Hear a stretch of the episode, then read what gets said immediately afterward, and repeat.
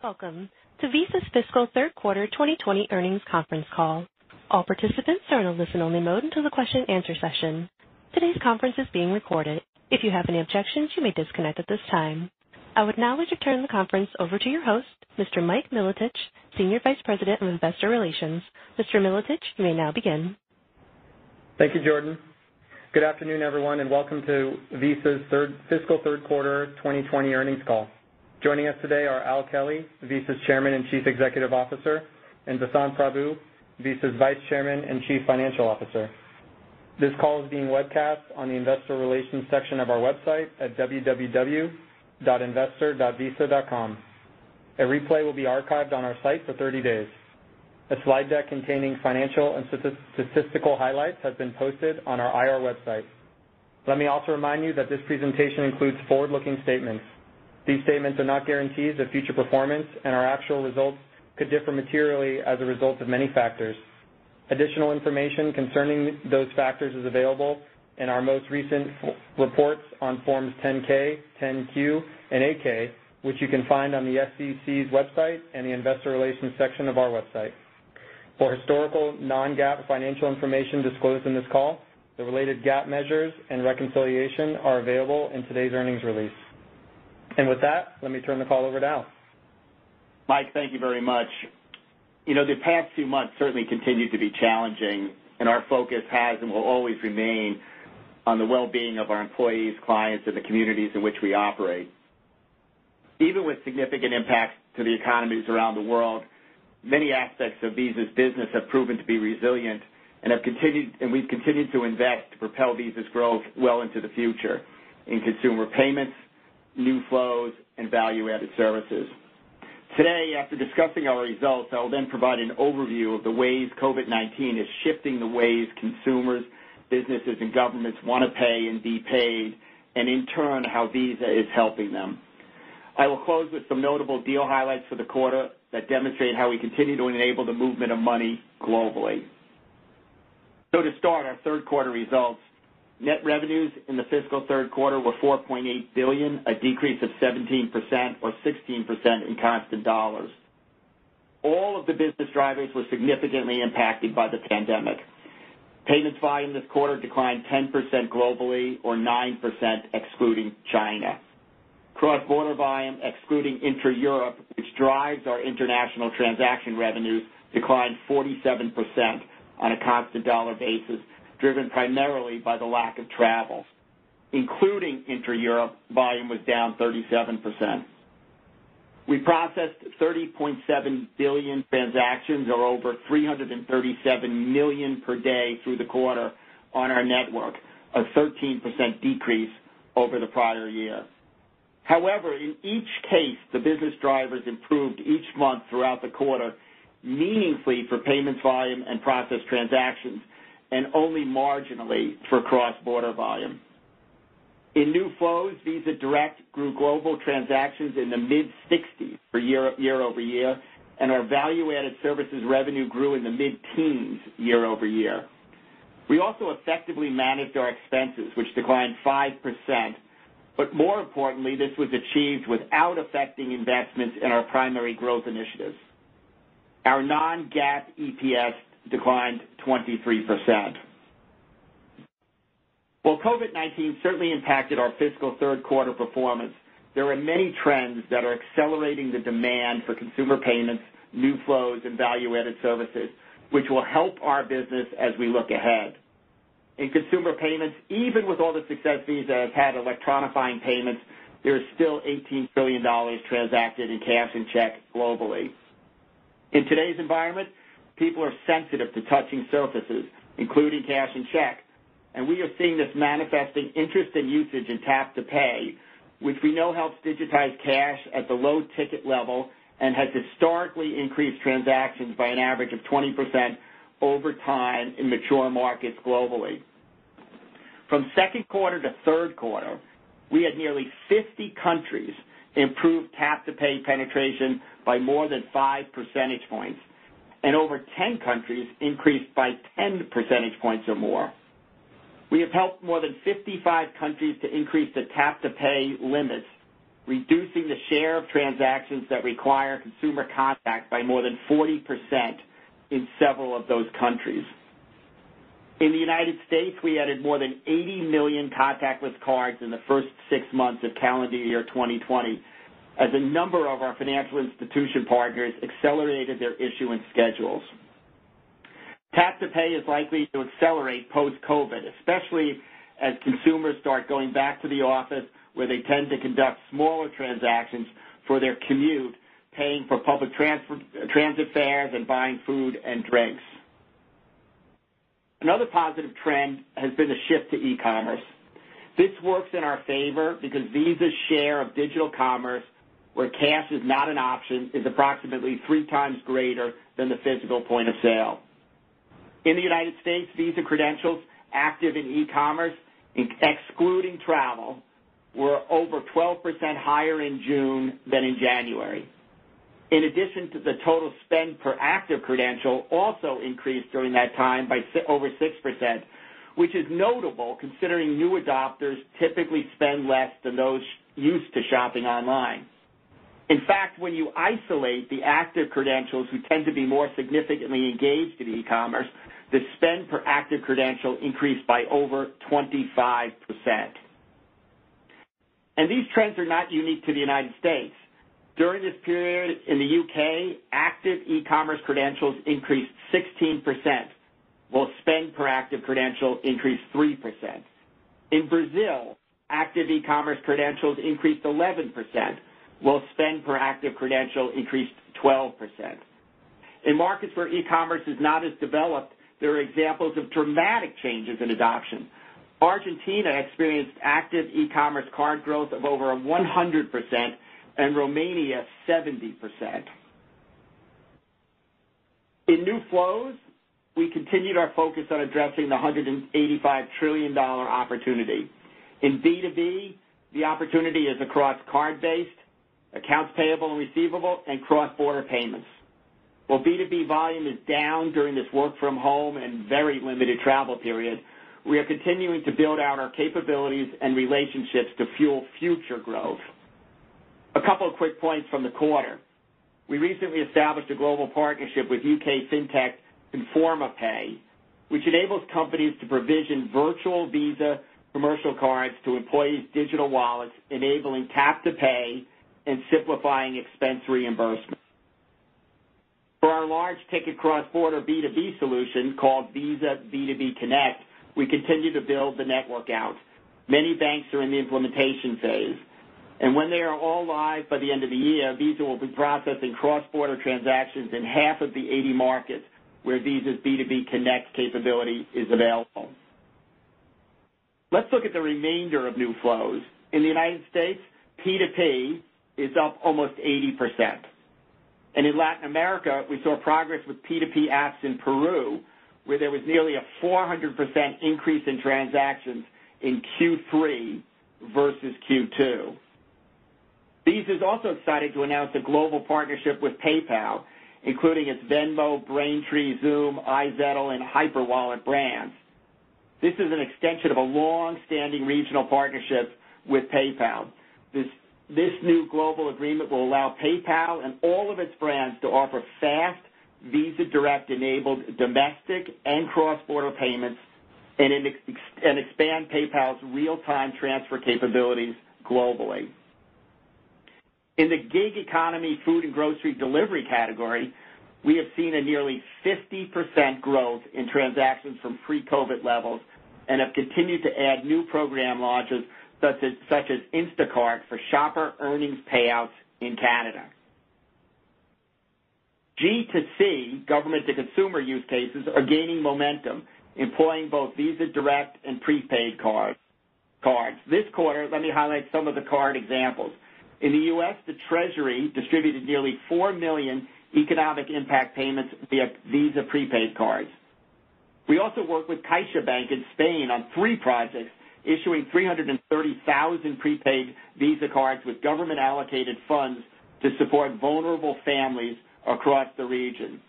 In France, Natixis partnered with Visa to issue 15,000 cards as a thank you to frontline hospital workers financed by the government. In value-added services, we've seen more clients turn to us for help.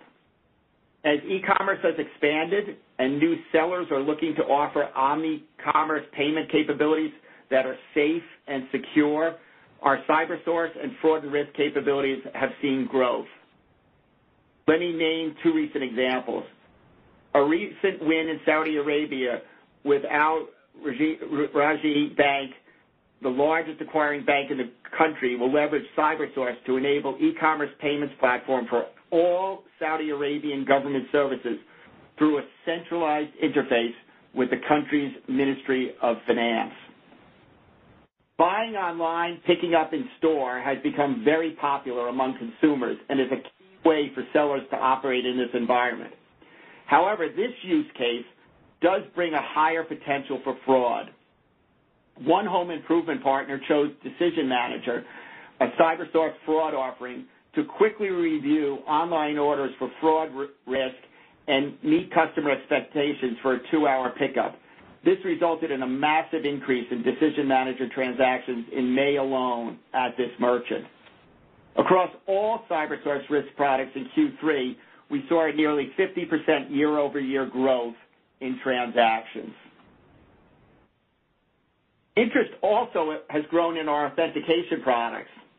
Cardinal Commerce, which provides network-agnostic products for sellers and issuers to leverage the 3D Secure standard, has seen accelerated growth in transactions this quarter versus last year. 3D Secure is making steady progress in Europe as well, where the ecosystem is ramping up in advance of the secure customer authentication mandate beginning in December for most of Europe. We continue to work with the ecosystem participants as the deadline approaches, given that some are not ready for the deadline. EMV 3D Secure transactions in Q3 has grown over 100% compared to Q2. Data and consulting continue to be valuable to our clients as they navigate this environment.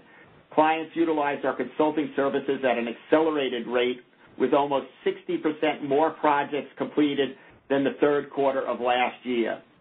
Visa plays a critical role in providing data and analysis to help clients manage their business through the pandemic, and the client activity on our Visa Analytics platform increased 60% just from Q2 alone.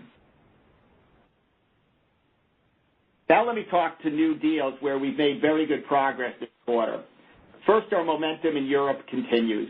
We renewed with one of the largest banks in the Nordics, Nordea, to grow debit portfolios across the region. We expanded our partnership with Permanent TSB, a large issuer in Ireland with over 800,000 cards in force, making Visa the primary card in most wallets in Ireland. We recently extended our partnership with UBS in Switzerland to debit, and we're winning processing. In Spain, we secured a significant deal to expand our processing capabilities for domestic transactions. Banco Caminos will migrate their issuing and acquiring volumes from their local processor to Visa. Europe was certainly not the exception in developing and renewing partnerships this quarter. In Singapore, we renewed our partnership with the second-largest debit issuer, OCBC Bank, to remain the preferred debit card issued to OCBC Bank's personal saving and current account customers. In Korea, we recently secured a renewal with South Korea's biggest issuer, Shinhan Card. We renewed our credit and debit partnership with Banco de Bogotá, our largest issuer client in Colombia. We recently won and started issuance with Kaspi Bank, one of the largest retail banks in Kazakhstan. The bank is moving 100% to Visa over the next few years. And our leadership position in co-brand also continued. This quarter, Visa renewed and expanded its strategic partnership with Best Buy, including extended the My Best Buy co-brand relationship. Ford and Visa will collaborate on Ford's new FordPass Rewards, the Visa card available to their 4 million FordPass Rewards members and other Ford customers. Another recent co-brand win was with Verizon to launch a Visa credit card that provides savings on Verizon's industry-leading products and services along with benefits for everyday and essential purposes. And we signed a co-brand deal with Tiki, one of the leading e-commerce platforms in Vietnam. A key component to building issuance and acceptance is with fintechs. In this quarter, we secured many wallet and neobank wins globally. Let me name a few. Careem, the biggest ride-hailing app in the Middle East and Africa, will offer driver payouts with Visa Direct as well as credentials to their over 35 million user base. Hong Kong's digital transit card, Octopus, will accept Visa wallet top-ups, allowing commuters to pay for transport and to pay at 35,000 retail outlets. In Saudi Arabia, we signed a strategic partnership with Hala, a rising challenger bank that has the potential to penetrate an unbanked population of up to 7 million people. Neobank Vivid Money announced its official launch in Germany, offering Visa debit cards and all in one mobile application an all-in-one mobile application, including an innovative savings and cashback solution. And the U.S. and U.S.-based Chime, with over 8 million accounts, launched access to a new Visa-secured credit card, which allows consumers to build credit while spending on everyday purchases like groceries and monthly subscriptions. As I have often said, partnerships are fundamental to Visa's business model, and these renewals and new deals will certainly help drive growth into the future. Before I close, I would be remiss if not to comment on the race situation in this country and around the world. For four centuries, Black and African American women and men have experienced many forms of social injustice and discrimination. It is offensive, it is frustrating, and it's unacceptable. It must stop. At Visa, we are committed to do our part. Visa recently announced the next steps in our journey to drive inclusion and diversity across our company. We've announced a number of actions, including the establishment of a Visa Scholars and Jobs program. And very importantly, last week, we announced that we are committing to increasing the number of underrepresented U.S. vice presidents and above by 50% in the next three years, and increasing the number of underrepresented U.S. colleagues within Visa overall by 50% in the next five years. So to close, while there is some uncertainty in the near term for sure, we remain confident about our long-term strategy and growth prospects and our ability to make a positive difference in the world. On one hand, net revenue, EPS, overall payments volume, cross-border volume, and processed transactions declined this quarter. Yet we saw growth in debit and in e-commerce volume, in Visa Direct transactions, growth in tap-to-pay and click-to-pay enablement, and value-added services revenue. Furthermore, we've demonstrated our discipline. We've been able to reduce expenses by 5% this quarter while still investing in future growth. And we returned capital to our shareholders at historic levels and retained our dividend. All of this speaks to the resiliency of our business model. We have the scale, a trusted brand, digital products, financial levers, and most importantly, a talented team to emerge from this pandemic even stronger. We remain confident in the efficacy of our global network of network strategy as we enable the movement of money for everyone, everywhere. Now, for more detail, let me turn it over to Vasant. Thank you, Al, and good afternoon, everyone. As we did last quarter, we will provide a fair amount of color on the business trends we're seeing as we navigate through this unprecedented time. I'll begin with the key business drivers, then review our financial results, and close with some perspectives on the next quarter. Starting with U.S. payments volume. For the quarter, U.S. payments volume declined 7%. A sharp decline from mid-April was followed by a V-shaped domestic spending recovery. Volumes declined 18% in April before returning to positive territory in June. July volumes through the 21st are up 7%. This recovery was jump-started by the economic impact payments and enhanced unemployment benefits, helped along by pent-up demand fulfillment, and accelerated by the relaxation of shelter-in-place requirements. Debit outperformed credit by almost 30 points. Debit spending was up 8%, while credit spending declined 21% in the quarter. credit spending recovered 21 points from a decline of 30% in April to a decline of 9% in July through the 21st. Debit spending bounced 30 points from down 5% in April to up 25% in July. The outperformance of debit versus credit is driven by several factors. Some of them are more likely to persist than others.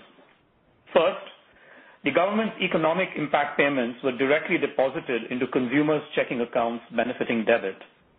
Second, in times of economic uncertainty, consumers have a propensity to shift spending from money they borrow to money they have in the bank. Third, as you know, there has been a significant shift to online purchases in almost everyday almost every in most everyday spend categories, which favors debit. Fourth, affluent customers tend to use credit for discretionary spending in categories such as travel, entertainment, and restaurants, which have been especially hard hit by the pandemic. Fifth, the last tranche of economic impact payments, as well as unemployment benefits in over 20 states, were distributed via Visa prepaid cards, which lifted debit growth by several points in May and June. Finally, in the U.S., Visa Direct was up over 75% this quarter due to strong growth in a variety of use cases, ranging from P2P to insurance payouts to payroll. The significant growth in debit demonstrates the acceleration of the secular shift away from cash to digital forms of payment as a result of the pandemic. The COVID crisis has also significantly accelerated the secular shift to e-commerce. Card-not-present spend, excluding travel, has grown over 25% every week since mid-April, which is 2x the pre-COVID growth rate. Card-present spending improved steadily through the quarter as reopenings went into effect from declining almost 50% in early April to declining in the high single digits by late June. But there has been little improvement since.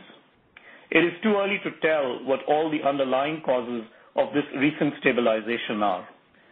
Recovery trajectories for card-present volumes are relatively similar across states. In terms of U.S. spend by category, excluding Visa Direct, performance can be summarized in three groups based on COVID impact and the recovery we've seen to date. Each group represents roughly a third of our U.S. payments volume. The first group includes categories such as food and drug stores, home improvement, and retail goods. These categories have consistently grown at or above their pre-COVID growth rates in the high teens or even higher every week since mid-April. The second group includes categories that experienced spend declines between 10%-50% in April and have all recovered to growth by the end of June. These segments include automotive, retail services, department and apparel stores, healthcare, education, government, and business supplies. The third group includes categories that are the hardest hit by this pandemic: travel, entertainment, fuel, and restaurants. These categories declined over 50% in April and are still declining year-over-year, although each improved by between 20 to 45 points during the quarter. Travel remains the most impacted category, still down over 50%. Fuel gallons purchased are growing again, but spend is down more than 15% in July, driven by lower prices. Within the restaurant category, card-present spend is still declining, while card-not-present spend continues to grow significantly, with quick service restaurants outperforming. Moving on to trends in the rest of the world. International payments volume declined over 12% in constant dollars in the third quarter. Similar to the U.S., debit significantly outperformed credit, with debit down only 3% and credit down 20%. Card-present spend improved through the quarter as countries reopened, while card-not-present, excluding travel spend, remained elevated. Performance across categories was broadly similar to the U.S. Our best-performing region continues to be CEMEA, which declined 5% in constant dollars. Within CEMEA, Russia, Eastern Europe, and Central Asia had positive growth in the quarter, fueled by a rapid recovery after April declines as well as client wins. Europe payments volume declined 10% in constant dollars in the third quarter. Central and Southeastern Europe, which include Poland, the Czech Republic, and Hungary, recovered rapidly to post positive growth in the quarter. The U.K. returned to growth in June, driven by consistently strong card-not-present growth. Italy is almost back to prior year levels in June, following one of the strictest lockdowns within Europe. Canada declined 15%, and Latin America declined 13% in constant dollars. Brazil's spend decline early in the quarter was one of the shallowest, but the recovery has also been slow. Brazil is now back near 2019 levels of domestic spending, fueled by strong card-not-present growth. Asia Pacific payments volume declined 16% in constant dollars. Reopening of Asian economies has been gradual, with multiple phases depending on the country. Two of the least impacted countries were Korea and New Zealand, both of which were close to flat in the quarter. Domestic spending in Japan and Australia was back to 2019 levels by late June. India remains one of the most impacted markets globally. Processed transactions declined 13% in the quarter. Although this lags volume growth due to a mix shift, the trajectory of the processed transactions recovery is similar, improving from a 24% decline in April to a 4% decline in June. Growth in July through the 21st is flat. Domestically, the mix of spend has shifted from low-ticket to higher-ticket categories. Cross-border transactions, on the other hand, are holding up better than volumes due to the mix shift from high-ticket travel-related spending to lower-ticket non-travel e-commerce. Cross border constant dollar cross-border volume, excluding volume within Europe, declined 47% in the third quarter. Volumes declined 51% in April and improved marginally in May to decline 45%, but there has been little since. For the month of June and in July through the 21st, the rate of decline has stayed at 44%.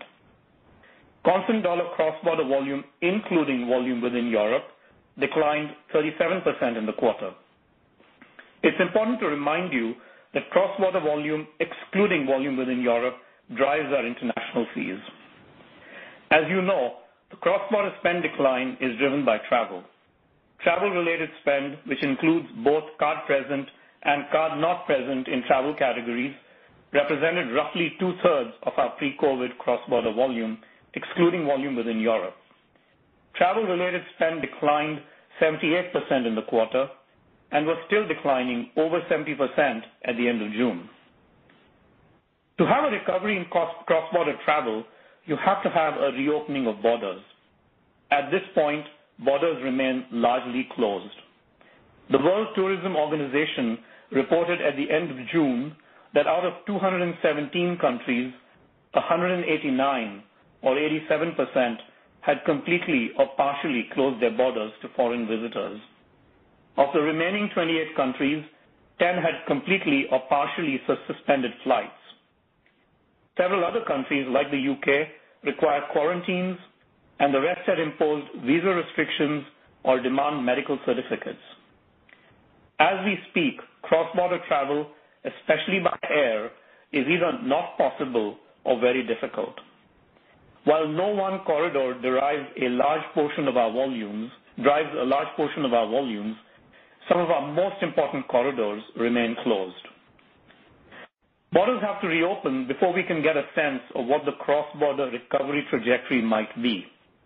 In the few corridors where cross-border travel is now possible, we have seen some significant recoveries. For example, Americans are traveling again to Mexico and the Caribbean. Since the April low, these corridors have seen cross-border card-present volumes recover by 30 to 40 points. Travel to and from Switzerland to France and Germany is almost back to normal. Russian travel to neighboring countries has picked up. Travel from Europe to the UAE is gaining momentum. It's important to note that the vast majority of cross-border travel spend is on personal cards and not for business travel. Consumer travel demand for visits to friends, relatives, and for vacations is more likely to remain intact post-COVID, perhaps even enhanced. The consumer travel recovery is likely to start with people going to countries within their geographic zone of comfort. This is already evident as we look at short-haul cross-border travel, which we define as less than 3,000 miles. short-haul air travel is recovering faster than longer-haul corridors. Similarly, drive-to hotels are doing better, as are leisure hotels versus business hotels. Growth in cross-border e-commerce spend, excluding travel, has been consistently in the high teens to low 20s since mid-April. The strong growth is fueled by retail spending, which is growing about 30% since mid-April and drives the majority of non-travel e-commerce spend. In most countries, we see that once a consumer decides to buy something online rather than go to a local store, there is a higher likelihood the purchase becomes cross-border with little regard for where the item is shipped from. The strength in retail is offset by declines in entertainment, education, and government, some of which are tied to travel and represent a meaningful portion of card-not-present non-travel spend. Much of the color I just provided excludes volume within Europe. Within the EU, borders have largely reopened. Intra-Europe cross-border card-present spend is up 40 points from the trough in April through three weeks in July, another indication of the possible trajectory of the cross-border recovery when borders do reopen. A quick review of our third quarter financial results. Net revenues declined 17% in the quarter or 16% in constant dollars. Third quarter service revenues were flat with prior year and reflect last quarter's volumes. Data processing revenues declined 5%, supported by strong value-added services growth as well as acquisition-related revenue. International transaction revenues decreased 44%, in line with the decline in cross-border volumes, excluding volume within Europe. Other revenues declined 8% over the prior year due to value-added services impacted by the pandemic. The value-added services impacted by the pandemic include lower use of travel-related card benefits, lower marketing-related services for clients as many slowed marketing activities, fees we waived on certain services which surged at the outset of the pandemic. We should note that had we reported service fees without a lag, our service fees would have declined 11%, and reported net revenues would have dropped an additional 4.5 points to approximately 21.5%. These lower service fees will impact our reported revenues next quarter. Before I move on, let me provide some more detail on where value-added services revenues are captured in the P&L.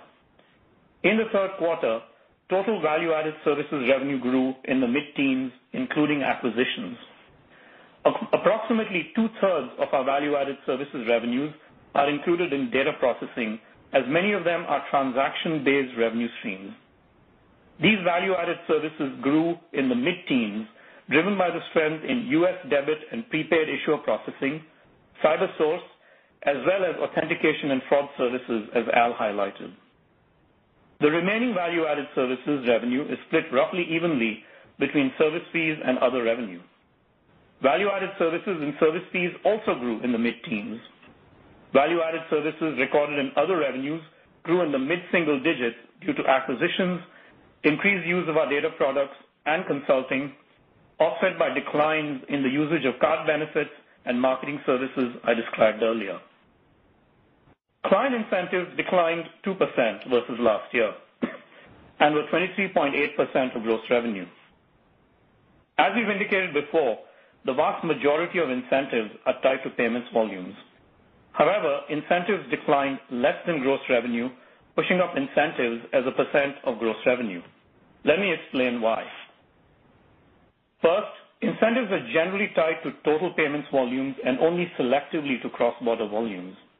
As declines in cross-border volumes have been deeper than total payments volumes and cross-border volumes have higher yields, incentive declines lag gross revenue declines.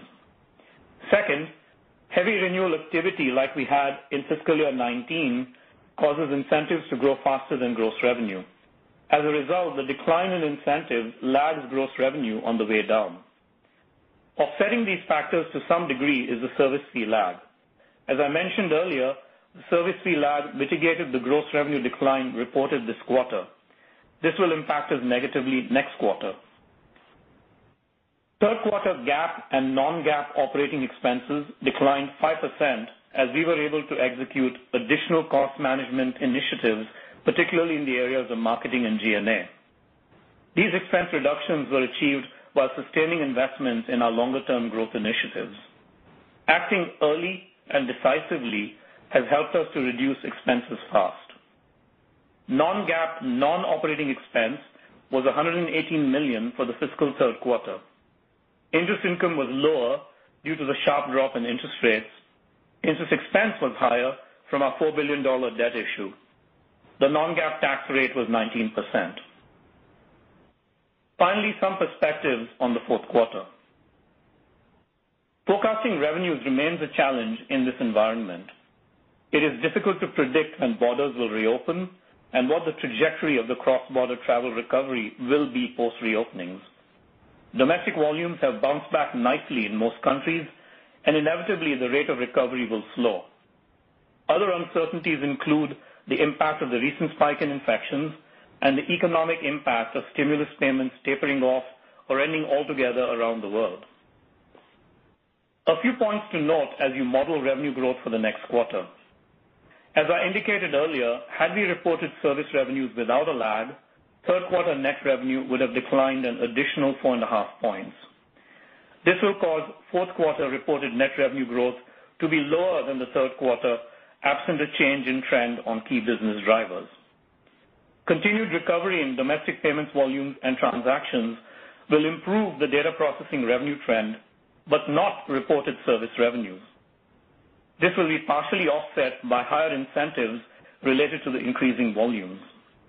As such, the most important variable that would improve the fourth quarter net revenue growth rate is cross-border volume, excluding intra-Europe.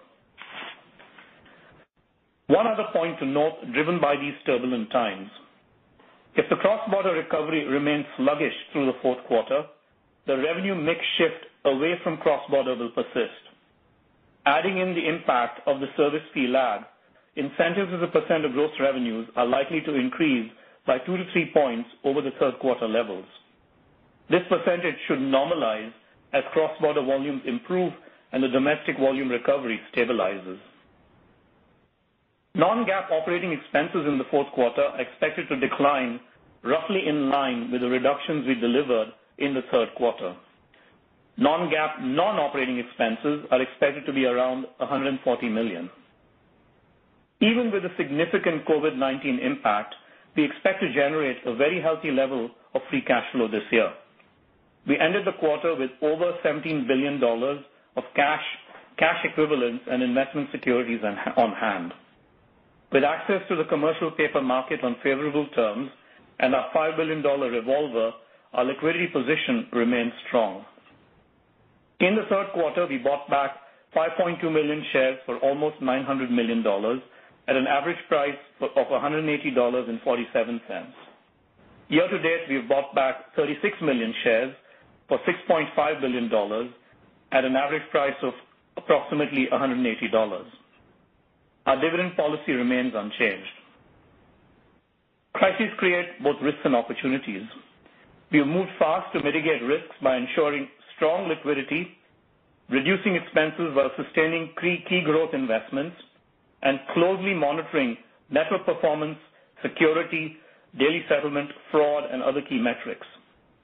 The crisis accelerated many favorable secular trends. The digitization of cash, the shift to e-commerce, and the penetration of tap to pay. Visa Direct momentum has remained very strong, and value-added services have continued to grow in the mid-teens. Our focus remains on helping all our stakeholders, cardholders, clients, governments, regulators, and of course, our own associates as they navigate through these unusual times. With that, I'll turn this back to Mike.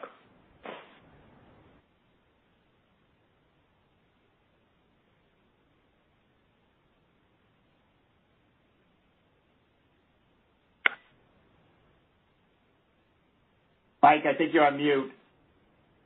Mike, you're on mute.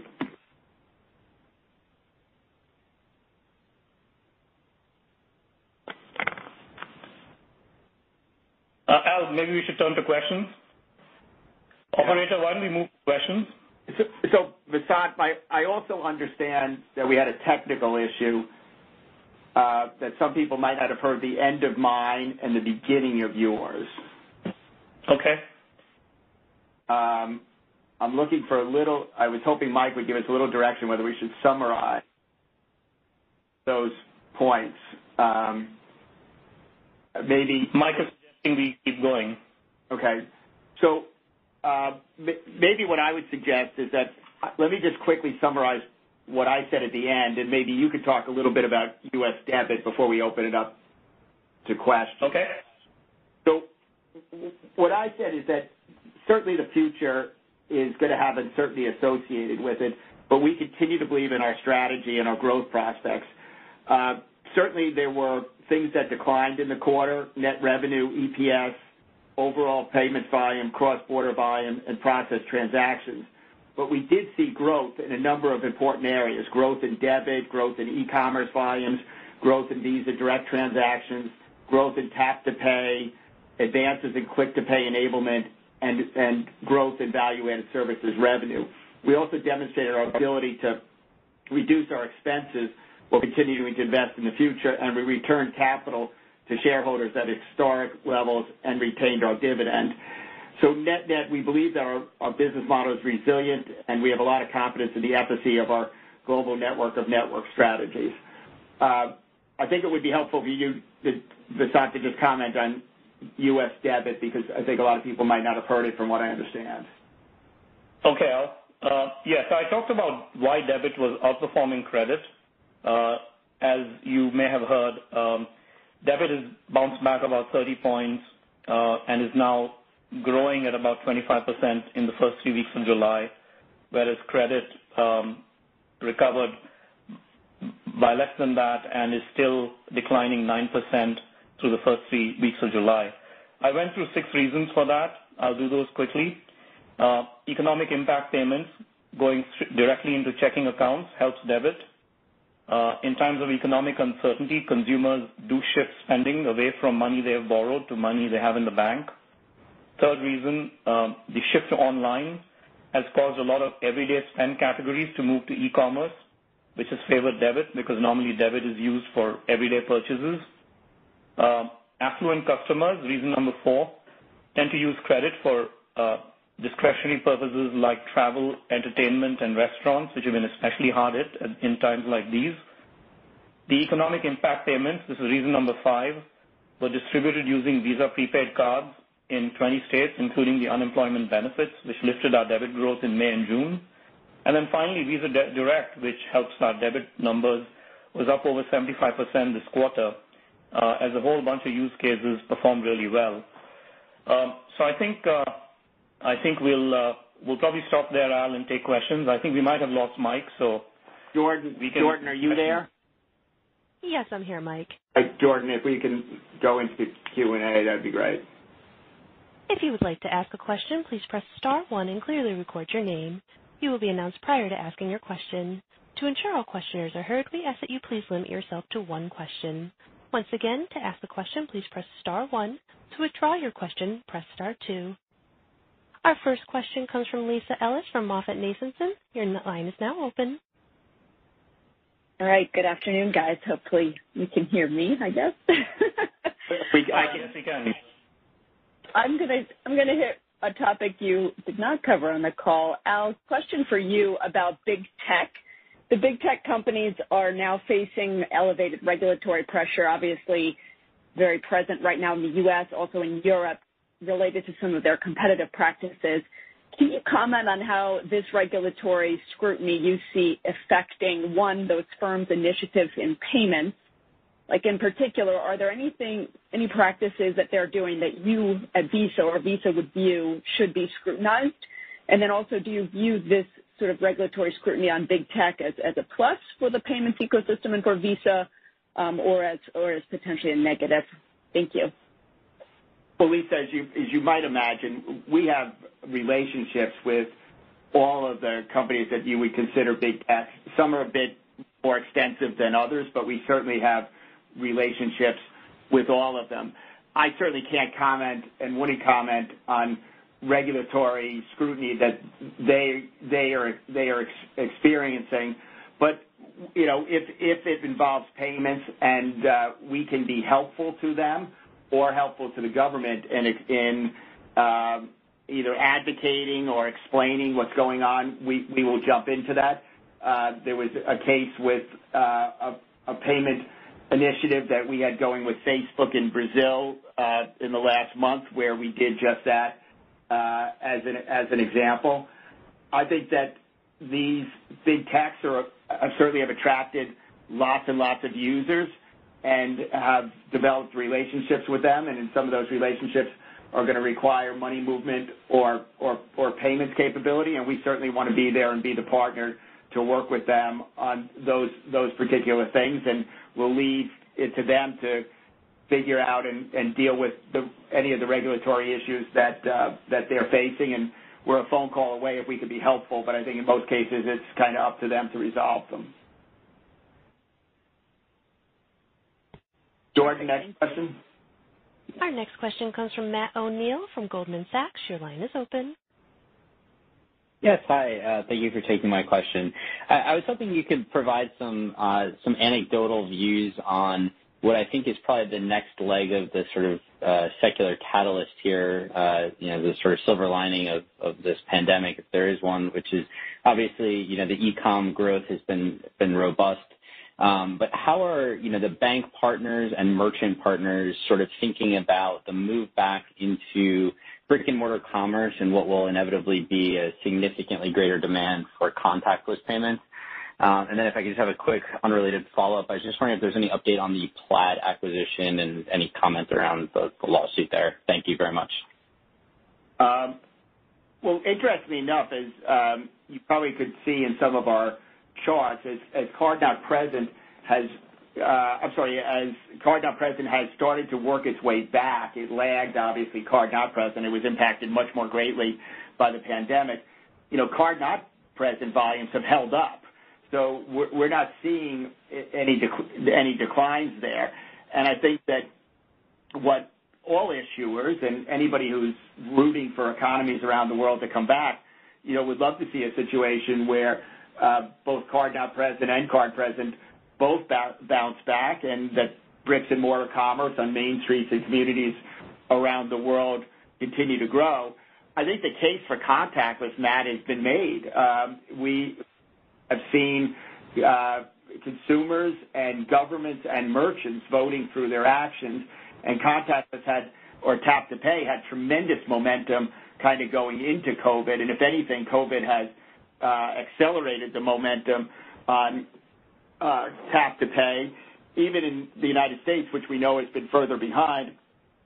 But as I cited, we've added 80,000, or I'm sorry, our issuers have added 80 million credentials that are Tap to Pay enabled in the first six months of the year. Something like 80% of the merchant volume is uh, uh, that is occurring in the uh, face-to-face world is occurring at terminals that are enabled for Tap to Pay.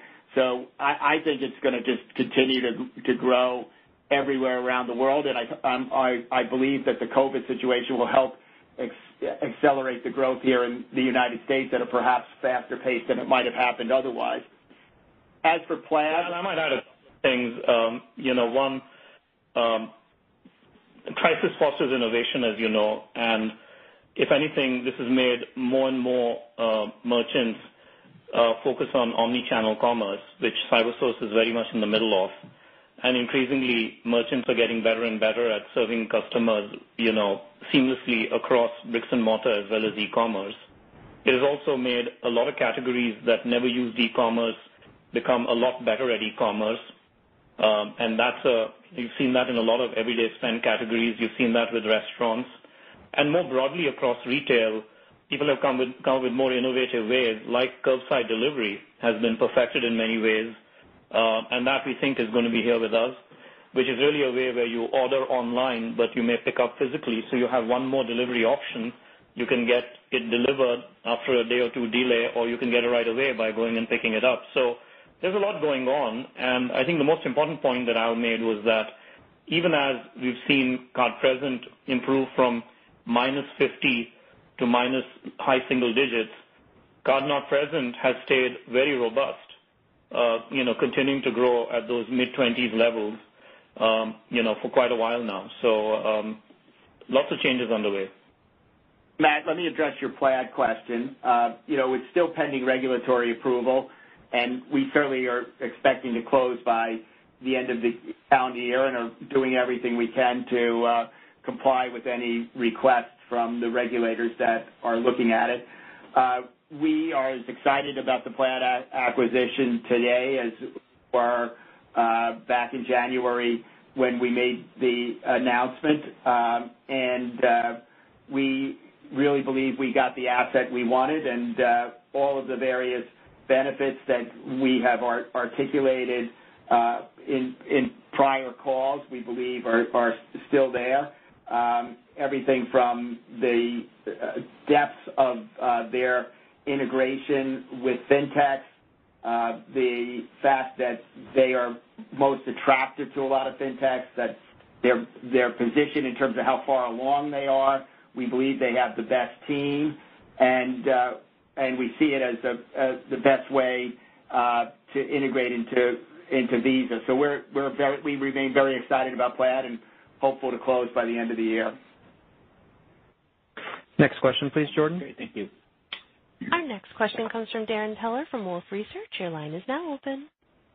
All right. Hey, guys. Thanks. Just a couple of quick ones. First, on the fourth quarter fiscal fourth quarter comments, just to clarify, I think you guys are saying that the um just the lag effect of services you know, versus prior quarter volume would impact that line by four points. Um but I guess we're just wondering if the you know, just given those trends we're seeing on transactions processed mean, you know, flattening out, shouldn't shouldn't those trends be enough to offset that when it comes to growth in fiscal Q4? Al, just bigger picture, when we think about the you know, services, all these other value-added services you guys are doing well with, do you see these sticking around post-COVID in terms of the demand you're seeing for analytics and you know potentially the card-not-present service fees or CyberSource? So why don't I let Vasant answer the first piece, and I'll come back and address the second piece. Sure. Um so if you if you look at the various lines on the revenue line, service fees, as you indicated and as we told you in the comments, are known already. They're going to report service fees based on our volumes in the third quarter. And the volumes in the third quarter you know, was hopefully the low point. And as we said, had we not done a lag, our service fees would have been down 11%, and total net revenue would have been down, as you said, you know, in that 4.5 range. So that is going to happen. That's a known fact. And even if volumes improve on the domestic front and transactions improve, uh, the service fee number isn't going to change next quarter. So that's locked in. So when volumes do improve, which we expect will be the case on domestic volumes and transactions transactions revenues will definitely go up. Value-added services revenues will definitely go up. But the other thing that goes up is the contra revenue line incentives. Incentives will go up to reflect the higher volumes because we don't book incentives with a lag. Incentives will go up, but the benefit of that revenue from the higher incentive, we won't get on the services line, service fee line. We will get it on we will definitely get it on the processing line. So there's some something of an offset there. Just want you to be aware of that. But the biggest variable is going to be cross-border. You know, if there's a change in trend in cross-border, uh, and it improves, then that would be the single biggest reason to expect um, Q4 trends to be better than Q3, recognizing that you've got pressure going in the other direction from the service fee lag. So there's some complexity created by these things because of the turbulent times we're in. We've tried to help you with it. Um and uh you know hopefully, uh you know we can uh we can help you some more if you like, you know, answer more questions later on. Darrin, on your second question, I'm very bullish on what's going to happen with value-added services in a post-COVID world. First of all, two-thirds of our value-added services are platform-type services, CyberSource, issuer processing, risk and fraud. The need for those is going to continue, and if anything, the volumes and transactions that will run through those will go up. Uh you know, where we've seen some declines are in travel-related card benefits, which is going to you know get better as as travel comes back. We've also waived some fees because of the pandemic, and once we're past the pandemic, we won't waive those fees as readily, so that that volume will go up.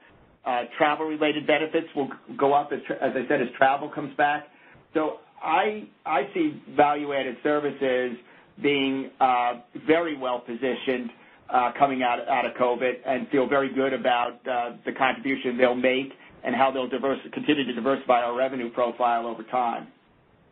Yeah, I think uh, the other things to add there, three of our largest value-added services we think are going to sustain their growth, which has already accelerated. Our issuer processing business, which is directed towards debit. Debit has become the engine for cash conversion right now. Debit growth rates, as you saw, are 25% in the first three weeks of July.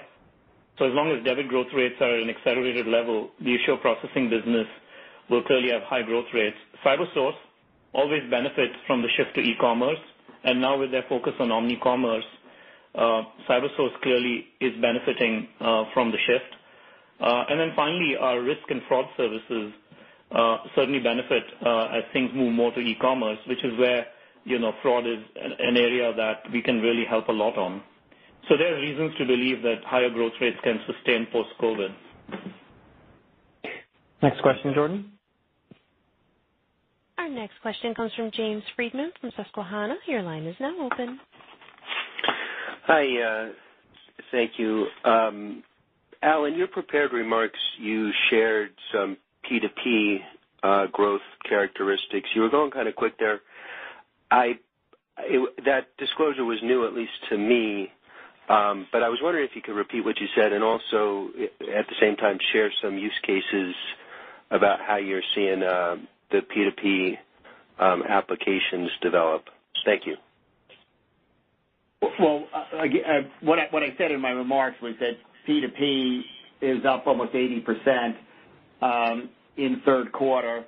Uh and in Latin America, that was in the United States, I'm sorry, up 80% in the third quarter. In Latin America, that we saw progress with two different P2P apps in Peru, where we saw a nearly 400% increase in transactions over uh, the prior quarter, Q2. Um, you know, We've got this tremendous track record of working with P2P providers, and as we said in the past, we were heavily skewed toward uh, the United States and Russia, but we're in and where we have relationships with most of the big P2P providers, um you know Square Cash, Venmo, Zelle, et cetera. I think that now we're seeing our P2P capability uh, through our Visa Direct platform becomes something that people are looking to us for as P2P applications are developing in other countries around around the world. Thank you. Next question. Um, since we had some issues earlier, we'll run longer. Um, so we'll probably go for uh, at least 10 minutes past the hour. Our next question comes from Craig Maurer from Autonomous Research. Your line is open. Yes. Hi, thanks. Um, I was hoping, Vasant, you could uh, comment on if we see cross border the cross-border recovery continue to stagnate into next year and domestic volume continue to pick up, um, intra-Europe cross-border continue to pick up. You know, where should we be thinking about incentives as a percentage of gross revenue going? What's the what's the risk to next year in terms of upside from that percentage? And then perhaps, Al, maybe a comment or two on the uh, renewal of the Durbin Amendment version two or three, whatever we're at at this point, and EPI in Europe. Thanks.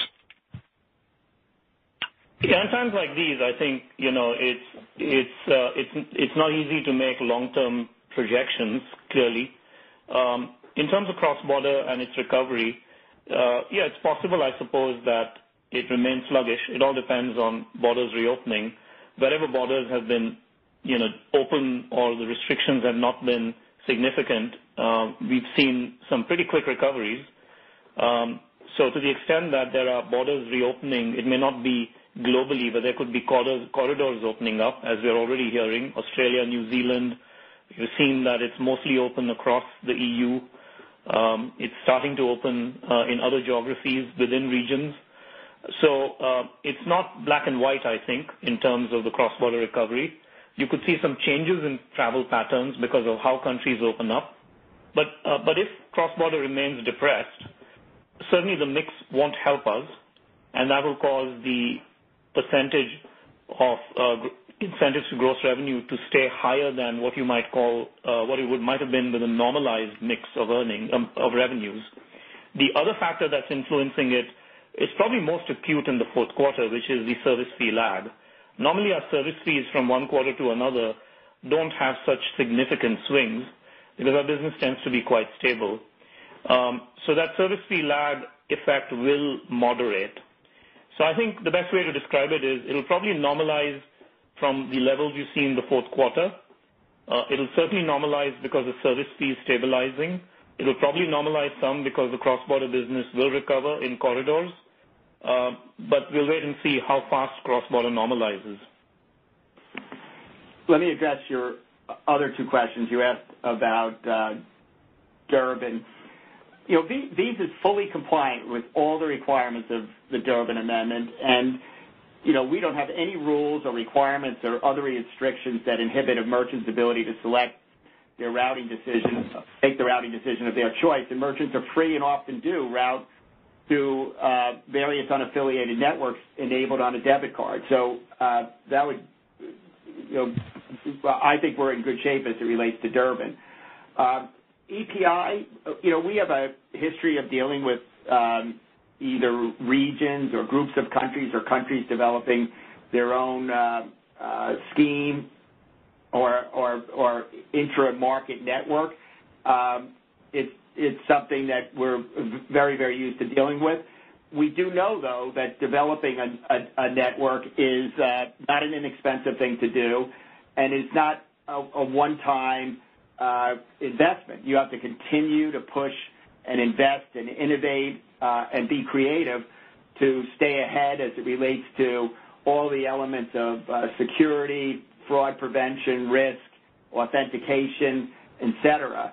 And so we will continue to monitor and engage constructively with uh, regulators and banks in Europe on EPI. But on the other hand, we're going to continue to invest heavily behind our various networks to make them as good as they could possibly uh, be, and we will be continually to continuing to focus on making sure that our clients know the benefits that they can obtain uh, by doing business with us and running on our networks. Next question please, Jordan. Our next question comes from Tien-Tsin Huang from JPMorgan. Your line is open. Hey, thanks so much. Hi, Al, Vasant, and Mike. I just wanted to ask on the spread in U.S. debit and credit. I know you went through it a couple of times, Vasant, but it's wider than what we saw in 2008, 2009. Is there a way to try and quantify how much of the debit outperformance we can attribute to secular versus stimulus benefits? And curious also, just want to make sure, any impact on yield differences between the two products? I don't think so, but just wanted to make sure. Yeah, there's some modest yield differences depending on parts of the world and so on. Uh, I don't think you should view that as a as a huge factor. Um, In terms of the reasons that might stick as we go ahead, I think we went through six, five reasons. Um, One, you know, the economic impact payments and unemployment benefits being distributed on Visa prepaid cards. Clearly, that's linked to the crisis and probably is not something that will continue. Um, Affluent customers you know, putting off some discretionary items like travel, entertainment, and restaurants, uh, which has hit credit in particular. Um, you know, that probably normalizes over time, so that you can attribute to COVID. Um you know, the propensity for people to to spend money you know spend the money they have versus money from you know borrowed money, Um you know that that is something you do see in times of uncertainty. And then some of the economic incentive impact payments going into checking accounts clearly has helped debit. But there's a few others that are clearly sticking. Um you know the fact that Visa Direct is still going very strong, that has been helping debit for a long time and will continue to do that. The fact that debit has become the mechanism for cash conversion to digital in everyday spend categories and in just about and most categories which have seen a big increase in e-commerce has benefited debit. I think some of that sticks. So I think the best way to describe it is that the acceleration of cash conversion has disproportionately helped debit, and that is most likely going to stick. Tien-Tsin, it's Al. I would only add that I think the if I look back, uh, same observation you do about the 2008, 2009 timeframe, but you know, e-commerce is just much, much bigger, and it just appears that people who are doing uh, card-not-present e-com, non-travel, are are using their debit cards much more than their credit cards. Next question, please. Our next question comes from David Togut from Evercore. Your line is open. Thank you. Good afternoon. Um, could you parse out uh, some of the drivers of the uh, 36% decline in international uh, transaction revenue yield? I imagine a lot of that's just the the the big drop in cross-border travel. But if you could help us think through the drivers in terms of how much might be intra-European uh you know, versus debit, and how should we think about international transaction revenue yield going forward? Yes. I think it's very important to continue to point people to the decline of cross-border volumes excluding intra-Europe volumes. You know, the decline was 47% in cross-border constant dollar volumes excluding intra-Europe. So the revenue decline is is you know roughly, as you can see, in line with that. Um, the reason being that, and uh, if you look at total cross-border volumes, that includes intra intra-Europe. Intra-Europe looks more like a domestic transaction. In fact, in our international revenue line, the contribution from intra-Europe transactions is very small. The international revenue line is driven almost entirely by volume excluding intra-Europe. Now there's a few other things that can have an impact. Exchange rate shifts can, changes in currency volatility can. So that explains, and then you know, um uh some small changes in mix in terms of which corridors are doing better than others because of some yield differences across corridors.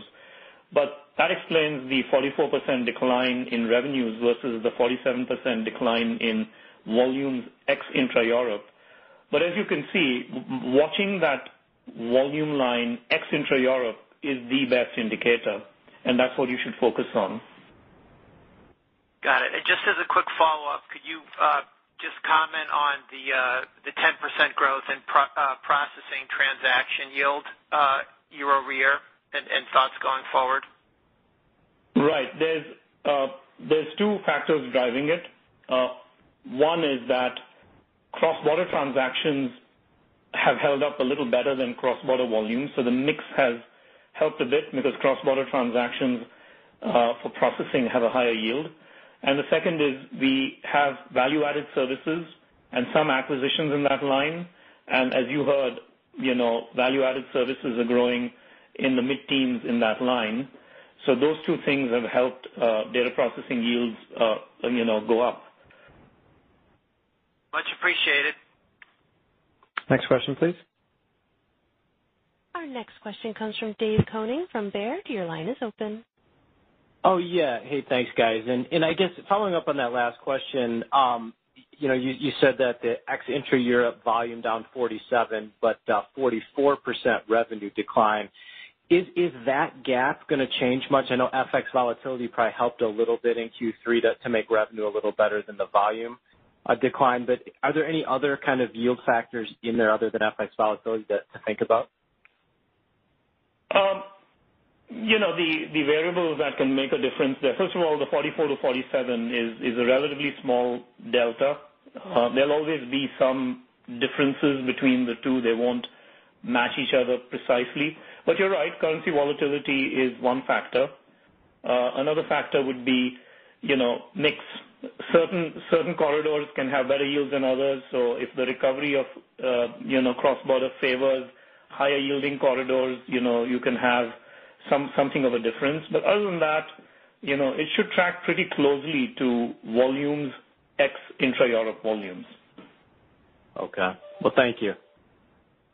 And Jordan, we'll take one last question. Our last question comes from Harshita Rawat from Bernstein. Your line is open.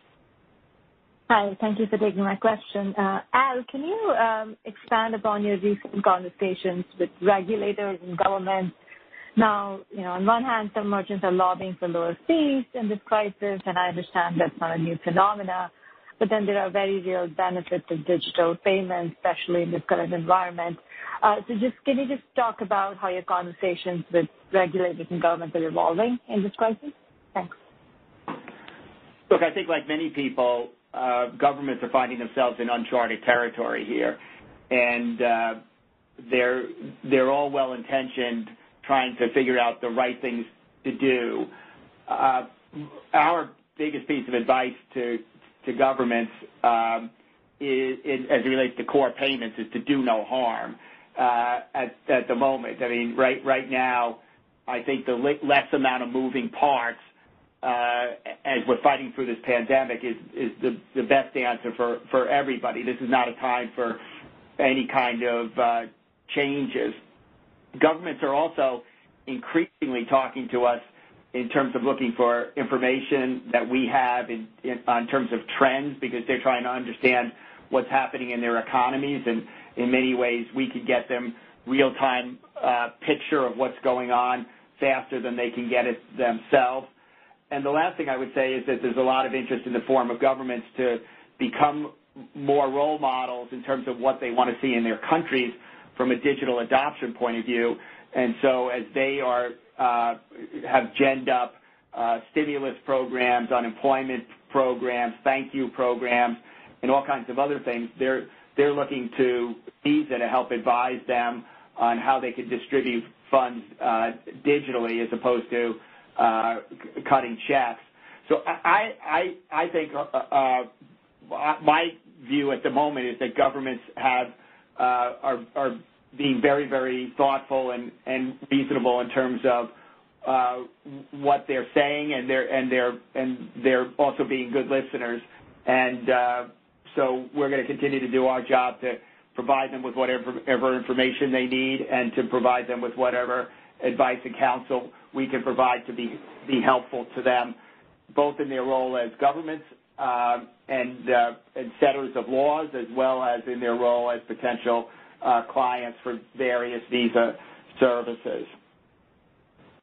Before we close out, I, one of the things I gathered that did not uh when we had the little blackout with in terms of the, the transmission was I did, before I closed, make a comment about the race situation in the country and around the world, and I'd like to just uh, uh, cite that again.